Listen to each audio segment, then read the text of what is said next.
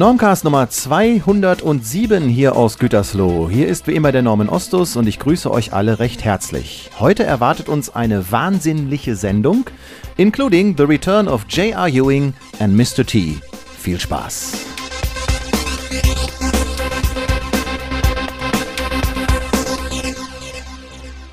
Ich zitiere: If no one else can help, and if you can find them, maybe you can hire the A-Team.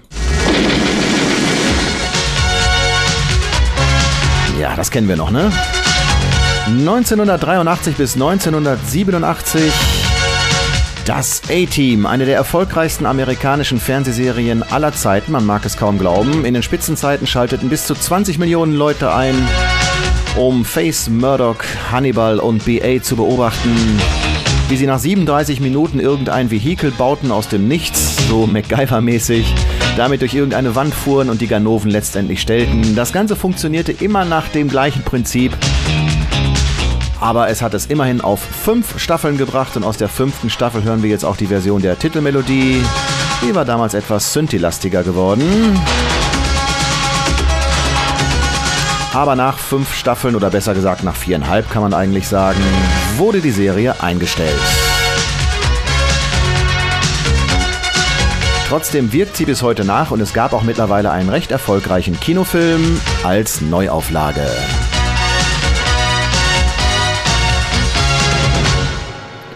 Warum erzähle ich das alles? Ich habe bei YouTube ein Kleinod gefunden und zwar eine Sendung aus dem Jahre 2005 oder 2007, weiß ich jetzt gar nicht so genau.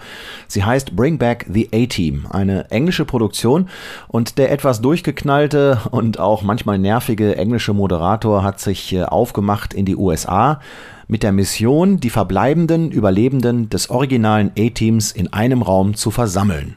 Ob es ihm gelingen wird oder nicht, das werde ich euch jetzt nicht sagen. Ihr könnt auf YouTube diese Show nachsehen. Es sind sechs Schnipsel, die es dort gibt, aber diese sechs Schnipsel ergeben zusammen diese Show, die insgesamt so eine halbe, dreiviertel Stunde geht. Ist ganz amüsant. Und äh, ja, George Peppard, der den John Hannibal Smith gespielt hat in der Originalserie, ist ja bereits 1994 gestorben. Somit bleiben also noch Dwight Schultz als Murdoch, Dirk Benedict als Faceman und äh, Mr. T als B.A. Baracus über als potenzielle Opfer für diese Sendung. Er hat mit allen dreien letztendlich gesprochen, aber ob sie dann auch tatsächlich alle zu diesem Treffen gekommen sind, das verrate ich jetzt natürlich nicht. Dirk Benedict hat zum Beispiel erzählt auf Anfrage, dass es zwischen George Peppard und Mr. T am Dreh nie so gut gelaufen ist. Do, do, you think Mr. T became the star of the show and George Peppard didn't like that because Peppard, of course, was I the Hollywood guy? Mr. Peppard did not realize what a big star Mr. T was before the show. You know, he did Rocky. He yeah. was like a really big deal. It was a huge film. It was huge film, and he was huge in it, and, and he was had this great story from rags to riches. When we'd go shoot, he was mobbed. T was mobbed. And I did bother George. Yeah. I think it did, which was sad. Und viele Leute fragen sich natürlich auch, warum hat dieser Mr. T, dieser B.A. Baracus immer diese vielen Goldketten umgehabt? Auch diese Frage wird in der Sendung beantwortet. See, what was the idea behind all the gold in the, the gold chains? It was symbolic of my African heritage. When my black ancestors was brought over, brought the United States from Africa, they were shackled by their neck, their wrists, and their ankles in steel chains. I've turned those steel chains to gold to symbolize the fact that I'm still a slave, only my price tag is higher. Also, Bring Back the A-Team auf YouTube zu sehen. Die Links auf normcast.de.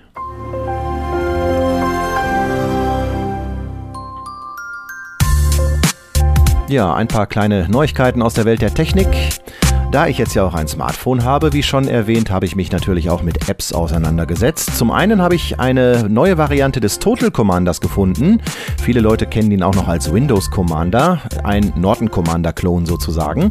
Das Ganze gibt es als App für das Smartphone und äh, somit hat ein weiterer Klassiker den Sprung auf eine moderne Plattform geschafft, denn das Ding ist sehr praktisch, auch auf dem Smartphone. Damit kann man zum Beispiel Dateien vom internen Telefonspeicher, der sonst nicht so ohne weiteres zugänglich ist, auf die externe Speicherkarte überspielen und viele, viele andere Sachen machen. Ist wirklich gut, lohnt sich. Total Commander als App.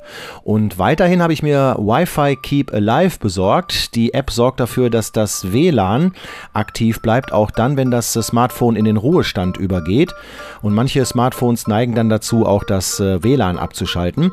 Was ja dann ein bisschen schlecht ist, also irgendwelche Radiostreams, die man gestartet hat über das Smartphone, können dadurch abreißen.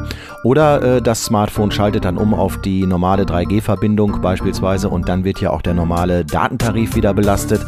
Und diese kleine Anwendung Wi-Fi Keep Alive, die sorgt halt dafür, dass das heimische WLAN aktiv bleibt auf dem Smartphone. Und äh, diese Anwendung gibt es unter identischem Namen gleich zweimal und welche Variante ich meine, das steht auf normcast.de. Dann habe ich auf meiner Seite ein Video gepostet. Findige Leute haben aus äh, CDs Schallplatten gemacht mit einer, ja, mit einer selbstgebauten Plattenfräse, so möchte ich es mal bezeichnen. Und die Dinger sind sogar auf normalen Plattenspielern lauffähig. Das lohnt sich wirklich, sich das mal anzuschauen, fand ich also ganz große Klasse.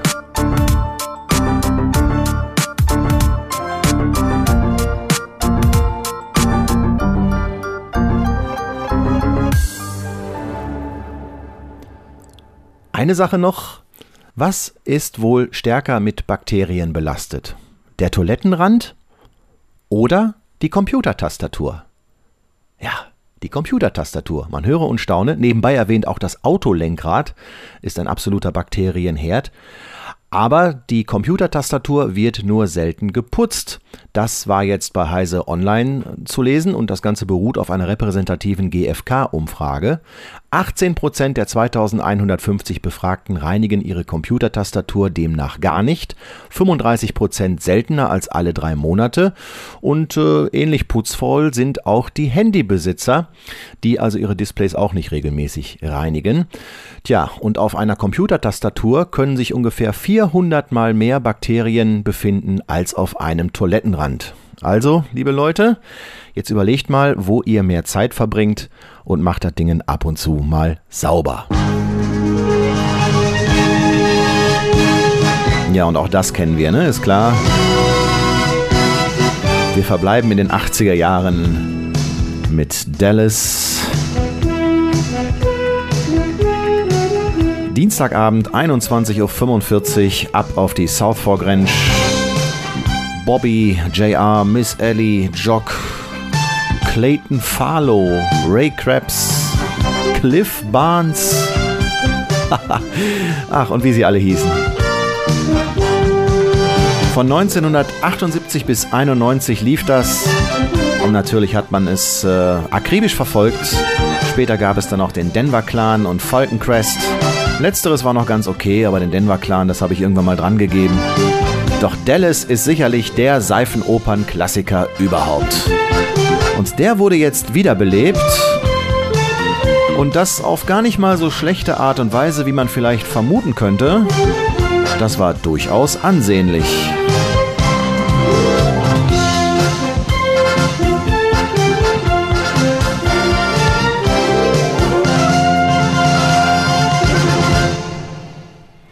Der Pilotfilm der Neuauflage von Dallas ging ungefähr eine Stunde und es fing an mit diesem bekannten Intro, wie gerade gehört, nur ein bisschen moderner äh, aufgenommen. Ja, und es dreht sich im Wesentlichen um die Söhne von JR und Bobby, Christopher und äh, John Ross. Der eine hat Öl auf der South Fork Ranch gefunden und damit das Vermächtnis seiner Großmutter, Miss Ellie, hintergangen. Und der andere übt sich in alternativen Energien, sehr modern, löst dabei aber auch eine Katastrophe aus. Und äh, dazwischen wird dann integriert und natürlich auch wieder geheiratet und, und hier gestichelt und da gestichelt, wie man es eigentlich kennt. I'm the one who belongs on South Fork. It's mine, and only mine. You got that? Oil is my birthright. Come on, give me some credit. Bobby may not be stupid, but I'm a hell lot smarter. Here you go, darling. So I was saying, blood may be thicker than water, but oil is thicker than both.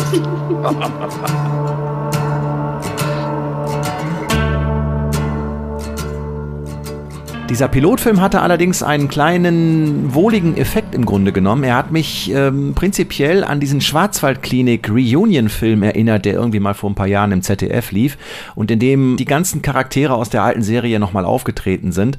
Das war so eine Art virtuelles Familientreffen und genauso kam mir das jetzt auch vor, zumal Patrick Duffy als äh, Bobby, Larry Hackman als J.R. Ewing und auch Sue Allen, die kaum gealtert war, unglaublich, naja, wahrscheinlich den Bayerwerken geschuldet.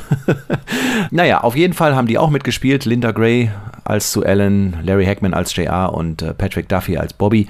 Und Gastauftritte gab es noch von Charlene Tilton als äh, Lucy und Steve Kennelly als Ray Krabs. Und es gab viele, viele Referenzen an die alte Serie. So gesehen sehr, sehr nett gemacht. Es war ganz unterhaltsam. Die Rechte für diese Serie hat RTL erstanden. Tja, schade. Warum nicht die ARD? Ja? Dallas Reunion, Dienstagabend 21.45 Uhr in der ARD in HD. Das wäre es gewesen. Wer hat da geschlafen, liebe Leute? Nun ja, egal. Ich habe mir dann die zweite Folge auch noch angeguckt und da kam dann schon so die erste Routine zum Tragen und das Ganze wirkt trotz modernerer Aufmachung doch ziemlich brav und es gibt ja eigentlich immer mehr extremere amerikanische Fernsehserien, ne? sowas Actionlastiges wie 24 oder ähm, Vampire Diaries und dieser ganze Mystikkram. Anscheinend können die Amis ja gar nichts anderes mehr drehen. Oder eben halt Sitcoms.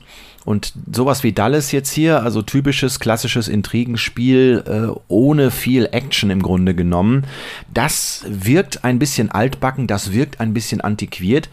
Allerdings sind die Menschen, die dort agieren, vor allen Dingen die Frauen, doch äh, sehr attraktiv und naja, wer weiß, ob es reicht, um eine Serie wie diese in die Neuzeit zu tragen.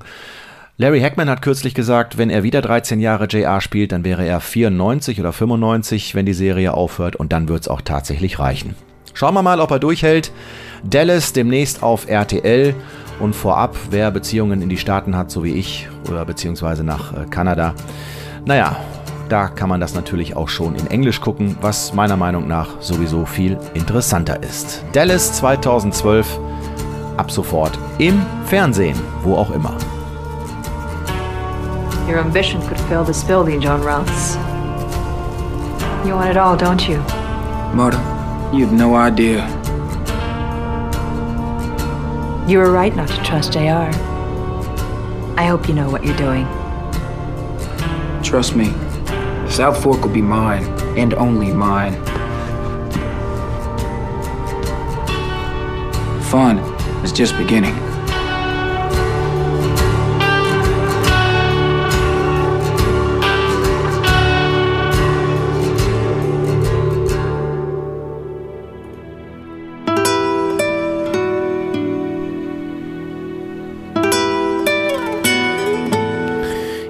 Weil es Führerstimmung bürgt, wenn Mickey die Gitarre würgt.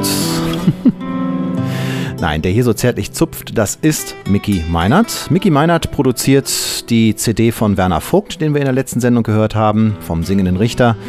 Und er hat eine Band gegründet, zusammen mit äh, Lutz Becker und Richie Böhm. Sie nennen sich Wahnsinnlich. Sie schreiben ihre Songs selbst und machen eine Art deutschen Pop, so kann man das sicherlich bezeichnen. Ja, musikalisch gesehen soll es doch eher Rock sein, wie Mickey sagt. Manche werden es vielleicht auch in die Schlagerecke drängen. Irgendwo dazwischen bewegt sich dann wohl die Realität. Und am 29.06. wird eine Single erscheinen mit dem schönen Titel Bello da Morire. Bello da Morire. Stopp, stopp, stopp, stopp, stopp. Habt ihr das gehört? Das ist doch Ne? Das erinnert mich so ein bisschen hier äh, 90er Jahre, Cosmonova. Oder Touch and Go. Would you go to bed with me? Ja, frei übersetzt. Entschuldigung, ähm, ficken? Möb, diese Sendung ist für Zuhörer unter 16 Jahren nicht geeignet. Nee, nee, so platt ist das natürlich an dieser Stelle nicht gemeint, eher doch, ja, wahnsinnlich. Und es heißt übersetzt zum Sterben schön. Okay, doch zurück zum eigentlichen Werk. Bello da morire. Ja, exklusiv vom Urheber wurde es mir zugeschickt, demnächst bei Edel Records. Wir hatten nie eine bessere Chance. Seelencrash und den Sommertrance. Deine Blicke, Amos Pfeile im Eiscafé ciao, bella signorina, come va? Tutto ok? Und schon bereit, ein Stückchen Ewigkeit zu spüren. Ungehemmt sofort den süßen Honig zu probieren. Kein Wunder, ganz einfach, wir beide unterm Moorland und schon hoffnungslos verloren. Studier mich, probier mich, verführ mich und verlier dich. Das ist wie zum Sterben schön. Bello da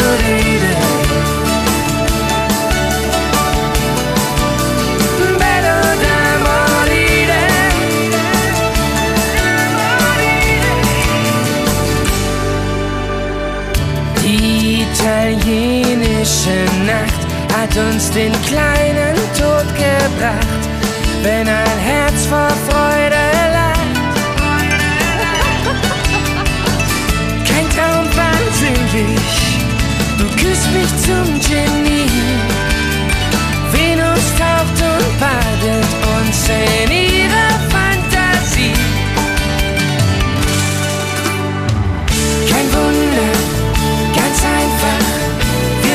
wir beide unterm Moorland und schon hoffnungslos verloren.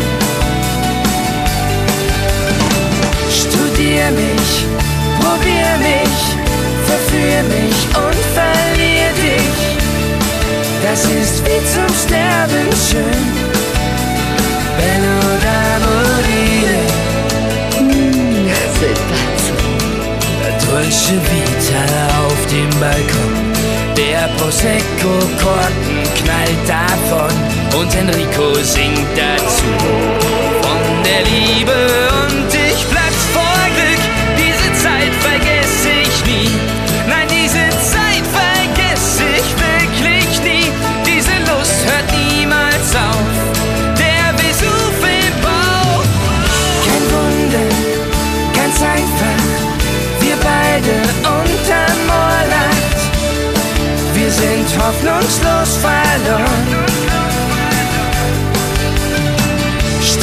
mich, probier mich, sezier mich und verlier dich.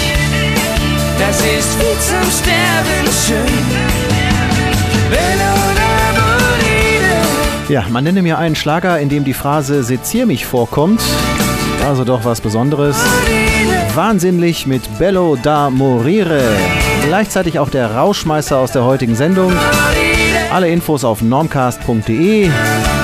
Macht's gut, bleibt frisch, bis die Tage. Tschüss und bye bye. Ma che fai?